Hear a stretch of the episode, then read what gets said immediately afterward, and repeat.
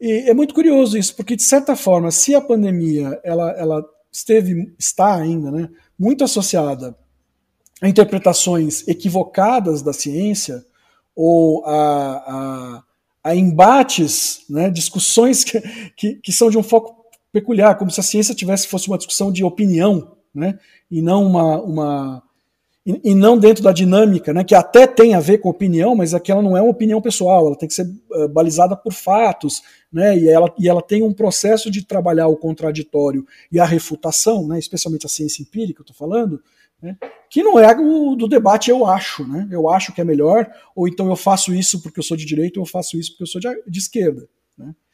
Uh, então, curiosamente, é, apesar dessa, dessa de fato de existir uma certa ideologia, sempre houve, mas agora parece que a coisa está muito mais aguda, né, uma ideologização do, das posições científicas, uh, muita gente foi atrás de, de respostas uh, que consideravam mais confiáveis.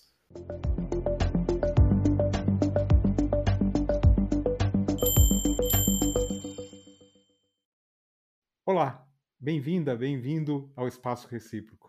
Hoje nós temos a satisfação de receber aqui o Luiz Fernando Toffoli, que é graduado em Medicina pela Universidade de São Paulo, 1996, residência médica em Psiquiatria pelo Instituto de Psiquiatria do Hospital das Clínicas da Faculdade de Medicina da Universidade de São Paulo e doutorado em Medicina em Psiquiatria também pela Universidade de São Paulo em 2004. Atualmente, o Toffoli é professor doutor do Departamento de Psicologia Médica e Psiquiatria da Faculdade de Ciências Médicas da Unicamp, é cofundador do Laboratório de Estudos Interdisciplinares sobre Psicoativos, LEIPSI, e membro permanente dos programas de pós-graduação em Ciências Médicas, concentração em saúde mental e em saúde coletiva da Faculdade de Ciências Médicas da Unicamp. Foi docente no curso de Medicina da Universidade Federal do Ceará, no campus de Sobral, de 2002 a 2013. Ele tem experiência nas áreas de saúde mental, psiquiatria, atuando principalmente em políticas públicas de drogas e saúde mental, ayahuasca e saúde mental em atenção primária. Toffoli, obrigado pela tua participação aqui. É uma alegria receber você aqui. E eu que já queria começar perguntando o seguinte: você tem trabalhado com um tema tabu, que é o uso de drogas para fins medicinais, a liberação de, de algumas drogas. O que, que te levou a se interessar pelo tema? Bom, Marcelo, em primeiro lugar, muito grato pelo convite de poder estar aqui conversando com vocês aqui, no, com você, né, e, e com quem está ouvindo no espaço recíproco.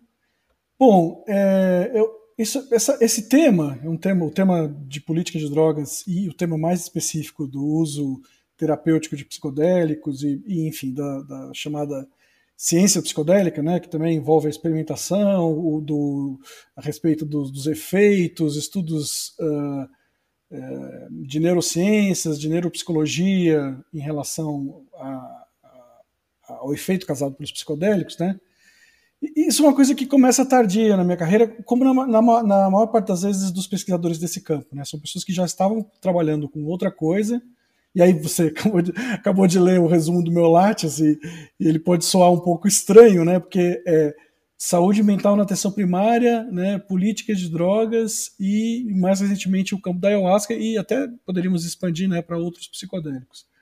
Então eu, eu comecei trabalhando né, nesse campo de, de, políticas públicas com engajamento né, na questão da, da luta antimanicomial, vamos assim, usar esse termo, que seria uh, principalmente no sentido de você fazer a valorização da autonomia dos, dos portadores de transtorno mental, de você eh, criar políticas mais inclusivas né, para as pessoas que têm transtornos mentais, principalmente transtornos mentais graves, e vinculado a uma questão de políticas públicas. Com o tempo, eu fui percebendo, então assim, são dois caminhos na verdade. Né? Então eu trabalhava com isso, trabalhei, trabalhei com isso bastante tempo em Sobral, é, especificamente nesse ponto de saúde mental da, da atenção primária, que eu inclusive continuo trabalhando na Unicamp mais na prática, mais como campos de, de campo, campo, diversos campos de treinamento para os eh, residentes e para os alunos de medicina. Mas um desdobramento que aconteceu, e que essa foi uma virada que acontece mais ou menos em 2011 e 2012, é que o campo que se mostra mais ameaçado nas políticas públicas de saúde mental a partir desse momento, a partir daquele momento, foi o de política de drogas. Né? É quando se começa a fazer uma, uma se fazer propostas de internações generalizadas, internações compulsórias para os portadores, para os usuários, né, de problemáticos, principalmente usuários problemáticos de crack.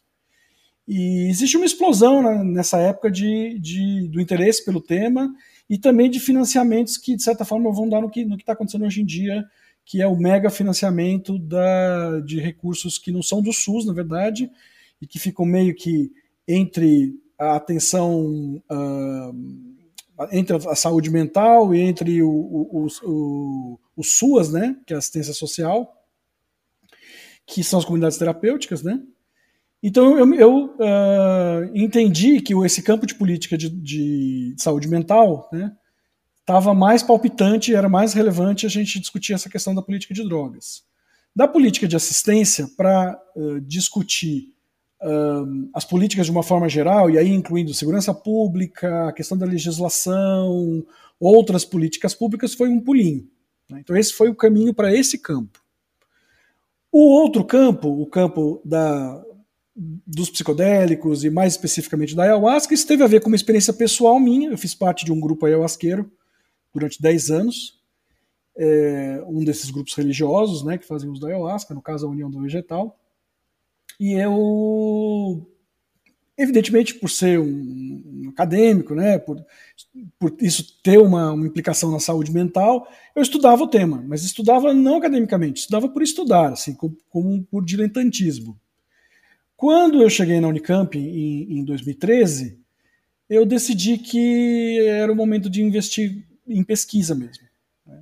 Foi o mesmo ano que eu saí da União Vegetal também, e aí eu, de certa forma, não é, não é possível você se distanciar completamente desse campo, até porque a, as experiências, as vivências, as percepções, uh, os insights ganhados né, nesse, nesse período, eles vão influenciar o, como eu vejo o, o, o tema. Eu não acho que exista uh, pesquisa absolutamente etérea que se, que se desconecte da experiência pessoal do pesquisador, né? mas, de certa forma, eu senti que eu precisava investir de uma maneira mais uh, acadêmica no tema e assim que começou. Né? Paralelamente, eu comecei a trabalhar nessas duas linhas que antes eu não trabalhava. Uma é um, um deslocamento é, previsível do meu percurso e o outro tem a ver mais com uma questão pessoal. Mas justamente aí que você mencionou a ayahuasca, você pode nos explicar o que é e quais seriam os seus principais benefícios? Então, a ayahuasca é uma bebida de origem indígena tem aproximadamente 70 ou mais grupos indígenas, né, nações indígenas da América do Sul, que é, fazem a ayahuasca, usam a ayahuasca de várias maneiras diferentes, de né, formas diferentes de preparo e também de ambiente no qual esse uso ritual é feito. Né? Alguns usam para caçar, outros usam para celebração, outros usam para rituais de cura, outros usam para ritual de adivinhação, e nesse universo tem inclusive até o uso para o que se entende como de bruxaria, vamos dizer assim. Né? Mas é uma bebida psicoativa, ela é um psicodélico, e ela é composta pela decocção, portanto, a, a fervura durante um longo prazo de água e duas plantas. Um cipó, da família Malpighiaceae, que se chama Banisteriopsis caapi, que é conhecido como cipó de ayahuasca, e dentro dos grupos religiosos tem nomes diferentes, né? Pode ser conhecido como mariri ou jagube. E, bom, ambas as plantas são amazônicas, né? E uma outra planta que é um arbusto da família Rubiácea, que é a família do café, inclusive ele fisicamente parece mesmo um pé de café, que, uh, que é Psicotria viridis, o um nome científico, que tem o nome popular de rainha ou chacrona. E aí a chacrona ela, ela, ela contém um, um psicodélico clássico, né? quando a gente diz psicodélico clássico, são os que ativam receptores cerebrais do neurotransmissor serotonina, um, na verdade um receptor específico. E porém, se você ingerir é, qualquer coisa que tenha DMT, a DMT é de, degradada por uma enzima que está presente tanto no nosso sistema digestório quanto no nosso cérebro. E então como é que funciona esse chá? É porque no cipó existem um outro conjunto de alcaloides, de princípios ativos, que são chamados beta-carbolinas. E essas beta-carbolinas inibem a enzima que faz a degradação da DMT. Então a DMT consegue entrar no sistema digestório, ir para o cérebro e funcionar ali por mais ou menos umas quatro horas. Enquanto o uso da DMT, vamos dizer assim, do, em pesquisas científicas, que tem até acontecido recentemente, tem que ser por, por meio injetável, né? Para justamente não pode ser, se você ingerir, não vai funcionar. E no uso, vamos dizer assim, social, barra recreativo, as pessoas fumam, né? Porque é uma outra forma de evitar a passagem pelo sistema digestório. Mas esses efeitos, tanto injetado quanto fumado, são muito rápidos e duram em torno de 15 minutos. Uh, com a combinação né, das duas plantas, o efeito ele fica mais menos intenso e mais longo. Né? E, e, é importante frisar que no caso específico da ayahuasca, que também é conhecida como daime, né, as pessoas chamam de chá do daime, chá de santo daime, uh, na União do Vegetal é conhecido como vegetal ou oasca, é, ela tem um status legal no Brasil por uma resolução do Conselho Nacional de Política de Drogas que é autorizado. Então não se trata de um psicodélico ilegal. Ele está dentro da legalidade para uso ritual e para pesquisa científica. O que, que a gente já sabe do ponto de vista uh, da ciência empírica a respeito dos, dos benefícios? Né? Primeiro, isso tudo começa com dados coletados pelos antropólogos, né, pelos cientistas sociais, que relatam né, o que os, os tantos indígenas que fazem uso para curativo, quanto uh, o relato indireto dos grupos religiosos de que essa, essa bebida, né, essa substância psicodélica, parece ter um efeito positivo na saúde mental. É, principalmente para o, o, consumo problemático de substâncias, né, então redução do alcoolismo, principalmente, mas também há relatos de redução do tabagismo, redução do consumo de outras drogas. É, embora isso a gente ainda tenha dados indiretos, não há, por exemplo, um ensaio clínico específico nesse campo. Né? A gente tem notícia de alguns estudos que estão sendo montados nesse momento, mas a pandemia atrapalhou. E a gente tem estudos já feitos pela USP de Ribeirão e pela Universidade Federal do Rio Grande do Norte.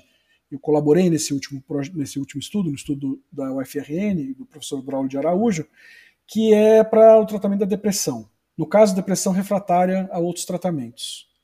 O que é a depressão refratária? É que você tentou pelo menos dois tratamentos e não funcionou completamente. Então, nesse estudo, a gente demonstra, e ainda é muito cedo para poder dizer que é um tratamento, mas é o, é foi o, no Brasil foi o primeiro estudo é, controlado, né? isso quer dizer que foi comparado foi dado uma substância que parecia ayahuasca e não era ayahuasca, mas o gosto. Na verdade, não é que o gosto era parecido, mas nenhuma das pessoas que participaram dessa pesquisa tinham consumido ayahuasca antes, então elas não sabiam qual era o gosto. Elas sabiam que a ayahuasca era uma bebida marrom e de gosto ruim e que dava enjoo. Então foi feito um placebo que tinha essas características. E pessoas que tomaram ayahuasca. E aí, comparando com as pessoas que tomaram esse placebo e que tomaram ayahuasca, houve uma melhora de sintomas depressivos depois do sétimo dia da administração.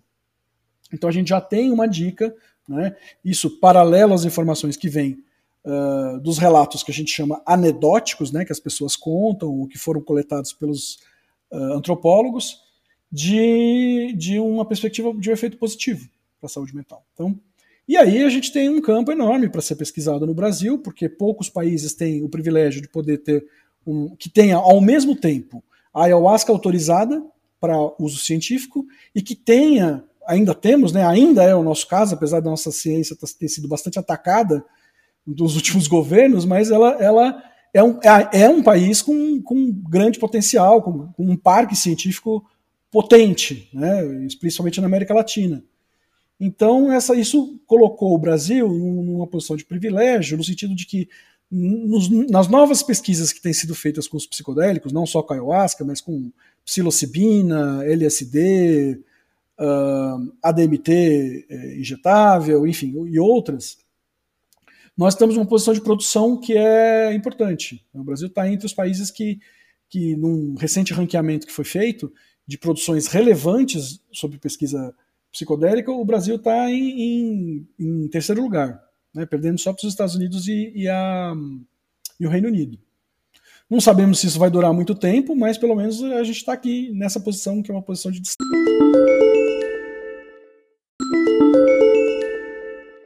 destaque. Legal, e mas conhecendo um pouco a academia, eu imagino que você tenha sofrido é, muito preconceito por causa dos seus temas de pesquisa. Apesar de ser um pesquisador que publica regularmente revistas internacionais conceituadas, é, faz um trabalho aí regular. É isso mesmo? Como que se enxerga essa questão?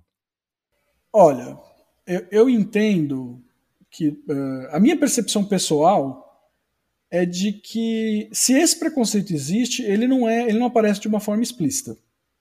Né? Uh, o que eu posso dizer é que eu, foram poucas vezes que eu senti que houve prejuízo no processo de, de pesquisa, de, de aprovação no comitê de ética, de uh, mesmo processo de publicação, as dificuldades de publicação são as, mais ou menos as mesmas que os brasileiros têm em geral. Né? Não sinto que haja algum problema específico nesse campo. Então, talvez por eu já ter chegado no momento em que a coisa, essa maré estava começando a virar, eu uh, percebo que não foram tantos problemas nesse sentido.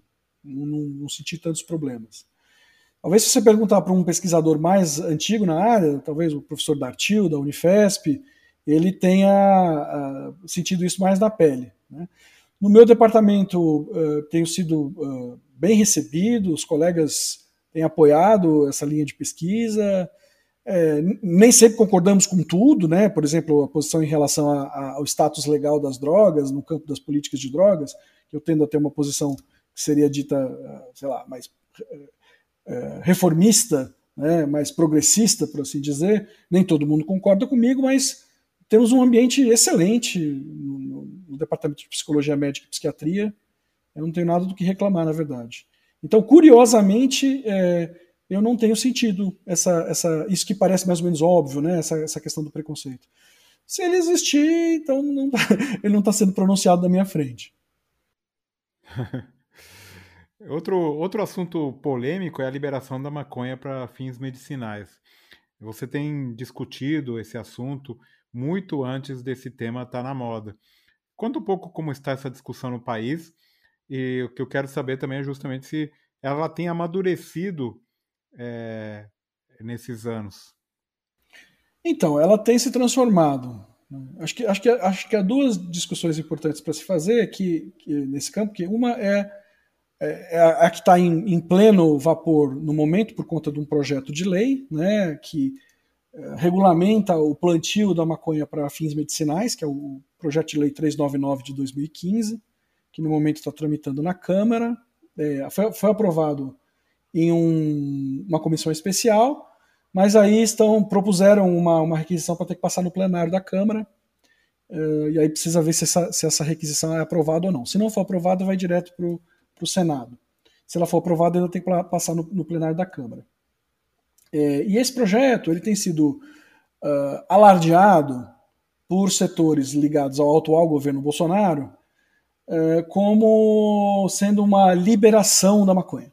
Né? Acho que uma das coisas que nós trabalhamos com política de drogas, fazemos muita questão de, de frisar, é que nós não gostamos do termo liberação. A gente costuma usar o termo ou regulamentação, ou a gente faz uma distinção mais específica, que é legalização ou uh, descriminalização, que são duas coisas diferentes. Então, isso tem a ver com uso uh, social. Toda vez que eu falar uso social, eu estou falando do uso recreativo. É, então eu vou falar primeiro disso, para depois a gente. E, e, disso não é o que trata o projeto de lei, para depois a gente falar do projeto de lei. Então a gente faz, do, no caso específico, né, vamos falar de maconha especificamente, a gente faria duas distinções. Descriminalização significa você tirar o usuário do campo do crime. Na lei brasileira, o portador de drogas para uso pessoal é considerado ainda criminoso. São, é, tem, enfim, tem uma série de questões aí sobre a seletividade penal, como é que os juízes decidem a partir da cor da pele e da instrução de quem é pego com drogas, se essa pessoa é condenada por tráfico ou, pra, ou por porte, mas o fato é que ainda é crime. É, teoricamente, o, o, o, porte não, não configura crime de prisão. Mas se você é uma pessoa que é presa por, e só é definido depois se é porte ou não, até que isso se define, por exemplo, um estudo do Rio de Janeiro mostrou que demorou oito meses, em média, para as pessoas em prisão provisória serem consideradas como, tendo, como sendo usuários. Né? Então tem gente que fica presa, de fato. Né? Mesmo, mesmo que depois o Estado decida que essa pessoa era um usuário. Então, uh, esse, esse, tema da descriminalização é o que está em pauta há muito tempo, na verdade está engavetado há muito tempo no Supremo. Né? E que é, é uma discussão sobre a constitucionalidade de você fazer mal a si mesmo, vamos dizer assim. Supondo que a droga faça mal a si mesmo, e é você que está decidindo isso, a, a, a, argumentação é de que o Estado não poderia, não seria justificável, não seria constitucional que o Estado punisse alguém por tomar uma decisão que tem respeito a si mesmo. Seria mais ou menos como se a gente tornasse criminoso alguém que tentou, fez uma tentativa de suicídio, por exemplo. Exagerando um pouco na comparação. Bom, então essa é a descriminalização. Legalização é o que aconteceu no Uruguai, o que aconteceu no Canadá e o que aconteceu em vários estados norte-americanos né, que é, significa você colocar dentro da esfera legal toda a cadeia produtiva de uma determinada droga, e aí no caso a maconha. E aí nós temos a regulamentação do uso medicinal. A gente tem evidências de variados graus, né, é importante frisar isso, maconha não é panaceia, é, não vai servir para tudo, né, e mesmo para o que parece ter evidência clínica, ainda há necessidade de vários estudos em vários campos. Mas uh, não há muita dúvida de que tem, né, de que tem um, algumas dessas coisas já estão bem sedimentadas. Por exemplo, tratamento da dor, tratamento da espasticidade, que é a rigidez muscular causada na doença esclerose múltipla, que é uma doença neurológica, é, tratamento de náuseas e perda de apetite para quem está quem tem, quem tem AIDS especificamente, ou quem tem câncer, né? Isso já está bem sedimentado e existem algumas coisas que precisam de mais pesquisa, fibromialgia, é, Alzheimer, por exemplo, enfim. E mesmo a epilepsia. A epilepsia que é, é dita assim já como uma coisa consagrada, porque é, uma das moléculas da maconha é a que uh, tem indicação de que funciona bem para isso, que é o canabidiol, o CBD, que não é uma molécula que dá o chamado barato, né, não é euforizante. Então, muitas forças conservadoras dizem que, olha, a, a, a, só funciona se for o CBD e o CBD não dá barato. E funciona para epilepsia. E o fato é que a evidência para epilepsia, embora clinicamente ela seja muito impressionante, né, a gente vê a olhos vistos as crianças que começaram a usar, uh, principalmente crianças que são as que têm epilepsia refratária por doenças genéticas, né, doenças raras, a, a, respo a resposta é impressionante. Uh, mas, a, mas o número de evidências científicas para isso ainda é pequeno. É, e cada vez que é feito um estudo, reforça essa impressão clínica positiva. Né? Mas o fato é que o THC, que é, que é a molécula euforizante, a molécula que dá o barato, tetraidrocannabinol, tetraidrocannabinol, também tem efeitos terapêuticos. No caso da dor e da náusea e da uh, rigidez muscular, é o THC que tem efeito uh, positivo. Então, baseado nisso tudo, a Anvisa já regulamentou então, no Brasil já é possível fazer uso medicinal, é, é, é caro e é burocrático fazer uso medicinal de, de óleos de maconha, principalmente né, por via oral, né, por, por, por boca, né, transformado em óleo. Não, não, não, é, não é tão comum que as pessoas tenham, tenham autorização para fumar. E, e, a Anvisa regulamentou isso, né, e regulamentou especificamente esses óleos, essas outras formas que não a fumada. E só que tem um problema, né? Regulamentou, mas não, não nós não temos uma legislação brasileira que permita que esse produto seja feito no Brasil. Então a planta é proibida. É uma das oito plantas proibidas, plantas e fungos, né? Proibida. E, e, e portanto, você só consegue ter, obter essa, essa, esse tratamento por custos caríssimos, 2 mil, 3 mil, reais por mês ou mais. Então, este PL, este projeto de lei 399, ele nada mais faz do que regulamentar a possibilidade da produção nacional para atender essa demanda que já existe né, e que tem sido sanada, em parte, com associações de, de cultivo, né, com habeas corpus é, emitidos pela Justiça, que permitem que, essas pessoas, que esses grupos, né, essas associações, plantem e, e produzam o seu próprio remédio. É, ainda assim é, é, relativamente caro também. Então a gente, nós estamos falando de um, né, nós estamos falando de um país com imenso potencial uh, para uh, uh, produtos agrícolas. Né? A maconha é um produto agrícola.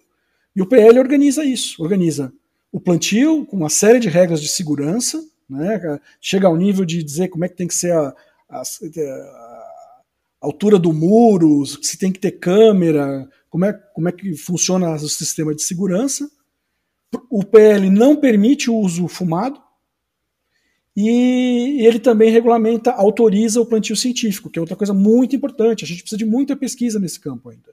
Eu, particularmente, não pesquiso canabinoides e uso terapêutico de canabinoides. Eu, no campo da, da maconha, o que eu estudo é a política de drogas. Mas é muito claro que a gente precisa de mais pesquisa científica nesse campo. E mesmo né, na nossa casa, na Unicamp, houve a proposta de um, de um projeto desse tipo e, e esse projeto tem tido dificuldades para andar porque é difícil de regulamentar e de organizar. Né? Uh, o PL facilitaria isso. Por fim, o PL também organiza o plantio de maconha não psicoativa, chamado cânhamo, que produz uma excelente fibra. Né?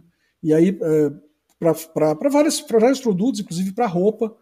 Então, seria interessante também, né, eh, do ponto de vista do, uh, da produção nacional, que se pudesse também produzir cânhamo para fins têxteis, que não tem nada a ver com, com. Não é possível consumir cânhamo né, e ele ser psicoativo. Então, em resumo, é, é esse o pé que, que, a coisa está. E as forças conservadoras têm dito que esse uh, projeto de lei significa a, a, a, primeiro, a liberação, que nem é esse o termo, mas ainda mais, dizem que é a liberação como se fosse a liberação do ponto de vista do uso social e recreativo, que é outra discussão. É, então eu não vejo, infelizmente, nesse momento político que estamos vivendo, é, espaço né, para um avanço significativo. Vamos ter que, que ver como que esse assunto vai, é, vai evoluir. É, deixa eu te perguntar outro assunto. Se você me permite complementar, uhum. posso só complementar uma coisa? É, curiosamente ou não, do ponto de vista da discussão do medicinal, tem avançado sim. Esse projeto ele passou apertado, mas ele passou. E vários analistas dizem que tem uma chance de que, mesmo que vá para o, o, o plenário da Câmara, que ele consiga passar. A gente não sabe o que, é que vai ser quando chegar na mão da é, sanção presidencial. essa é a questão. Né? Isso, aí realmente a coisa é complicada. É. Hum, é, mas existe, mas, mas só né, lembrando que são diversas forças que ainda estão, né, graças a Deus, ainda podemos dizer que temos diversas forças políticas em ação, eh, que às vezes elas são antagônicas, é, é, que do ponto de vista do uso terapêutico da maconha, o consenso parece ser mais no sentido da regulamentação do que da proibição. Interessante. Bom, vamos acompanhar e ver como esse assunto evolui. Deixa eu te perguntar, Toffoli, você tem sido muito ativo no Twitter, né, com mais de 32 mil seguidores. É, qual que você acha que deve ser o papel do pesquisador e influenciador, como é conhecido hoje em dia, nas redes sociais?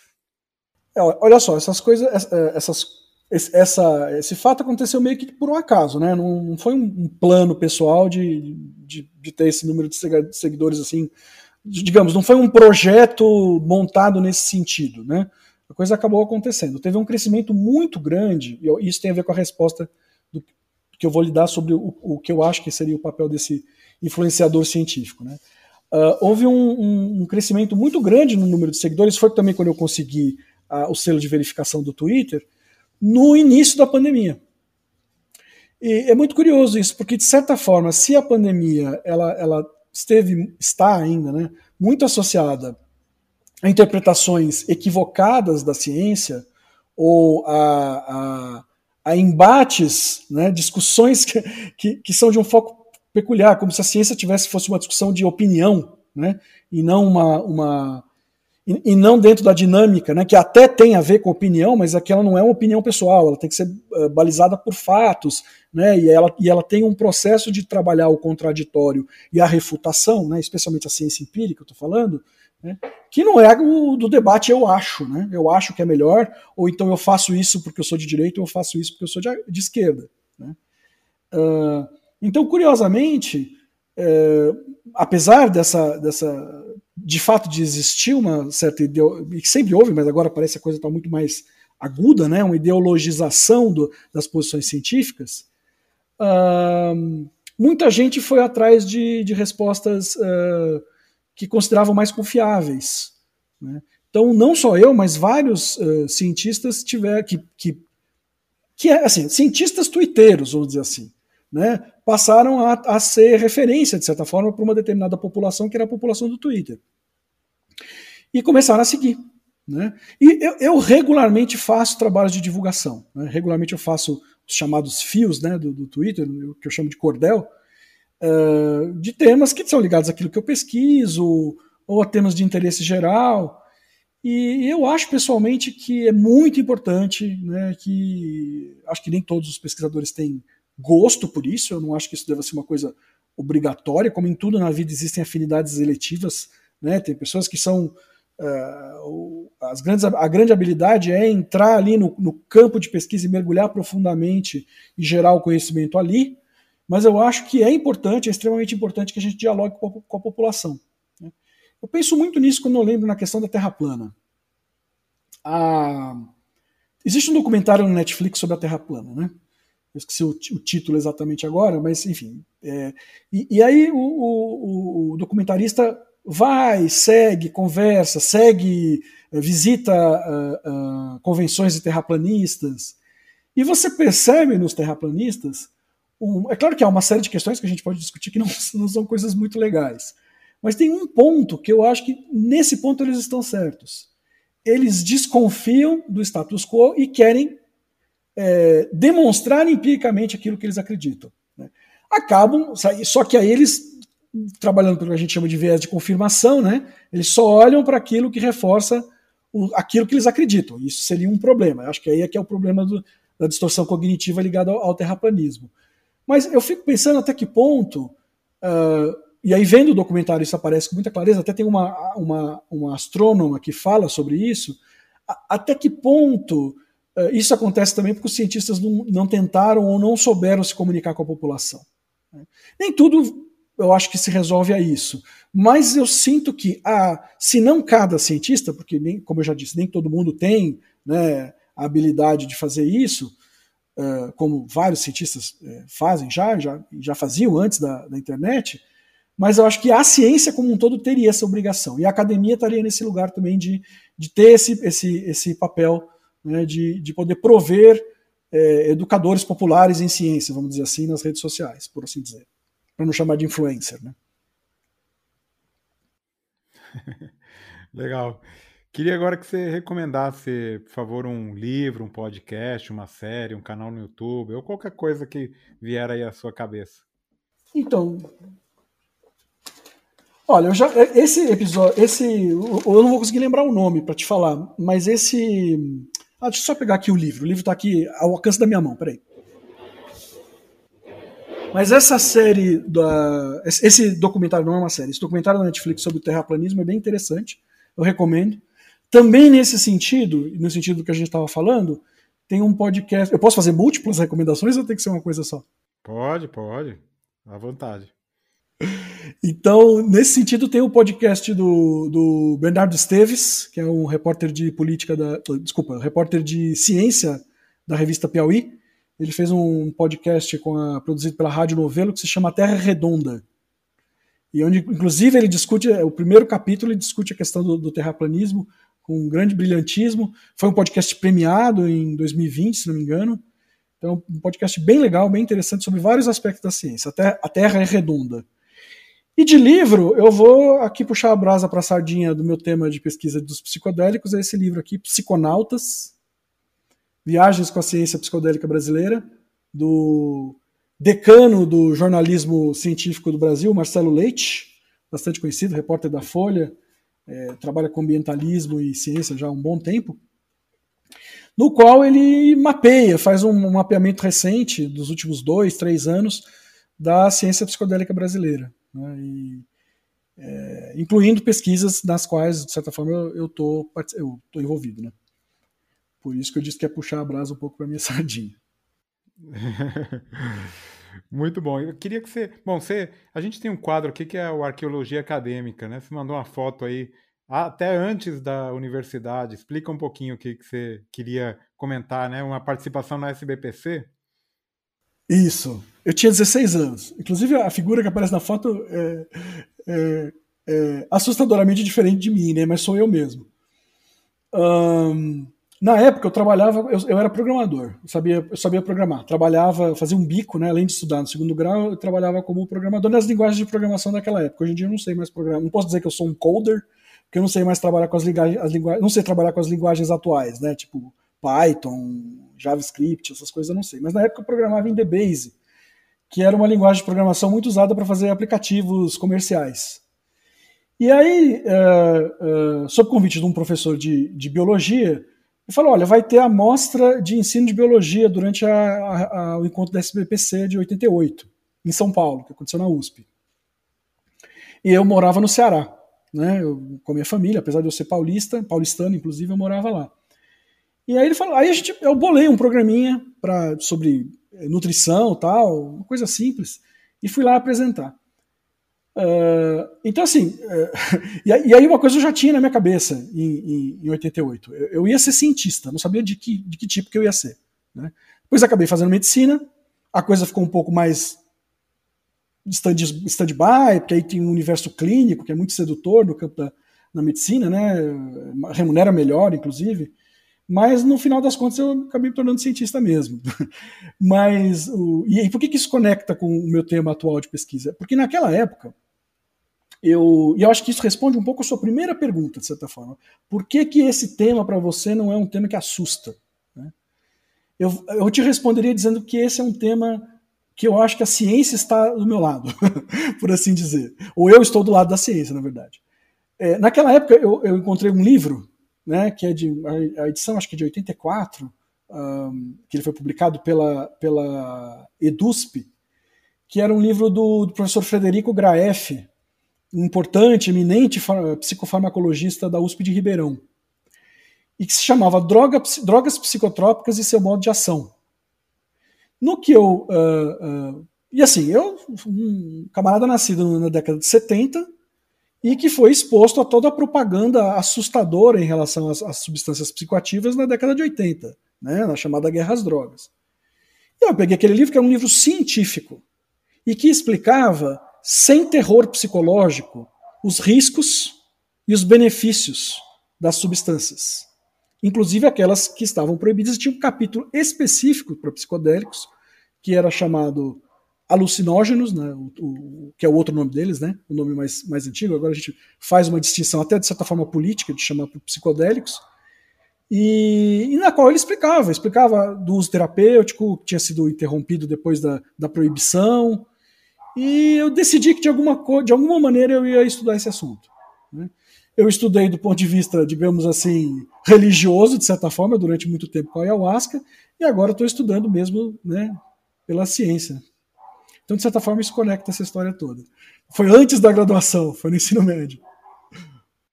Queria que você então falasse, comentasse para a gente um, a tua melhor e a tua pior lembrança da graduação. Hum, olha, eu, eu participei, vou falar, começar pela pior, para a gente depois ir num crescendo positivo. Né? Eu participei de um. De um é, quando eu cheguei aqui, né, na, na Unicamp, tava logo depois começou a chamada CPI do trote, né, que era uh, diante de denúncias de problemas nas, nas, nas diversas universidades públicas, das, das, universidades paulistas, na verdade, né, era uma CPI da Assembleia Legislativa do Estado de São Paulo, é, cujo presidente era o, o deputado Adriano Diogo. E, e, na época eu fui chamado para depor para contar das experiências que eu tinha tido na Faculdade de Medicina durante a década de 90, da USP. Então, assim, eu, eu acho que as piores experiências que eu tive foi, foram ligadas ao trote na, na faculdade de medicina, né? que era, de certa forma, naturalizado. E eu fico muito feliz de ver que hoje em dia as coisas. Ainda existem vários lugares que têm trotes violentos, mas cada vez menos isso é uma coisa que se coloca como uma obrigação ou como uma diversão, e fica mais claro, né? O caráter, eh, a menos que seja trote solidário e outras coisas, mas o caráter opressor. É, eu tenho dificuldade de falar, de, de, de te situar qual foi uh, o melhor momento. Uh, eu acho que, que, os, que o, os, os, melhores momentos envolveram na graduação, curiosamente, participar do centro acadêmico e, e, poder participar da, aí mais uma vez, da política. Eu não, eu não tenho afiliação partidária, eu não trabalho com política partidária, mas eu acho que todo cidadão tem que se posicionar de alguma forma. E você sabe, você sabe como é que eu sou no Twitter, eu, eu tenho uma posição muito clara política, né? ou pelo menos uh, daquilo que me repele, eu deixo muito claro. Né? E, e, e, participar desse universo, né? entender como é que funciona, como é que, como é que se organiza uma, um, a, a, universidade pelo lado de dentro, foi muito interessante. Mas uh, eu, eu, vou, eu vou uh, situar assim, aqui o, o, um professor que, que, que, as aulas dele, né, só para não ficar assim nessa coisa mais vaga, foram sempre coisas. Foram, foram, é, foi um professor com o qual eu aprendi muito, que eu tenho muito respeito, que é o professor Paulo Saldiva, que é uma pessoa conhecida, né? É, lá dentro da USP ele é conhecido com o apelido de Pepino, né? É, ele, inclusive, se desligou da, da Faculdade de Medicina da Universidade de São Paulo. É, mas esse, as aulas do professor Paulo Saldiva foram, acho que, os, os, pontos altos da minha graduação. Se for pensar na sala de aula. E um, e um cientista um cientista ou uma cientista que você admira? São muitos, viu? É, além do professor Paulo Saldiva, que eu já mencionei, é, eu, eu, vou mencionar aqui um casal, justamente para ser justo aí, falar de né, homem, homens e mulheres, e no caso eles foram um casal mesmo, né, que, que foi a professora Jandira Mazur, que trabalhava, estudava política de drogas e, e com perspectivas muito é, à, à, à frente do seu tempo, em, na década de 80 e que teve uma morte precoce. E, e, ela era casada com o professor Elisaldo Carlini, que esse sim teve uma longa vida e faleceu apenas recentemente, grande pesquisador dos, do, da, da, cannabis, né, especificamente, né, dos psicoativos brasileiros, mas em especial na parte da psicobiologia lá na Unifesp da, da cannabis. Não foram meus professores de graduação, não tive aula direta com eles, mas são dois cientistas que eu admiro. Muito legal. E bom, e para finalizar, queria que você comentasse com a gente qual a tua grande habilidade que não está no teu látis. Eu sou desenhista. Eu desenho. Mas assim, sou desenhista. Eu desenho, melhor dizer assim. Eu, eu me divirto desenhando. E aí, porque eu nunca parei de desenhar desde criança, eu desenho melhor do que a média. Então, é, digamos que foi um traço infantil que se manteve na vida adulta e que me dá muito prazer. Então, eu sou é isso, eu sei desenhar. Eu escrevo poesia também, mas eu acho. Mas você não costuma twittar os teus. Não, não costuma twittar. Você não costuma twittar os teus desenhos. É verdade. Eu tweeto mais os poemas do que os desenhos, que eu também escrevo, né? Mas é verdade. É porque, na verdade, eu, eu, é, é uma coisa muito mais pessoal, sabe? É, é, é uma coisa de. É quase que uma faxina mental para mim. É um, é um ato de saúde mental desenhar. Então, nem, não, é, não faço. É, diferente do meu filho, até os quadros que eu tirei aqui são dele. Esse aqui, ó, vou pegar só para mostrar. É, que é um desenhista mesmo que eu considero com técnica e tal, né? Eu sou, sou um diletante. Muito bom. Bom, é, Toffoli, obrigado pela tua participação. É um prazer falar com você, agradecer aí por todos os esclarecimentos e, naturalmente, cumprimentar pelo teu trabalho, pela tua, pelas tuas pesquisas e pela tua atuação na área da divulgação da ciência. Muito obrigado. Bom, é, eu que agradeço pela oportunidade e é, desejo é, boa sorte, boa fortuna aí na, nos próximos caminhos aí do canal.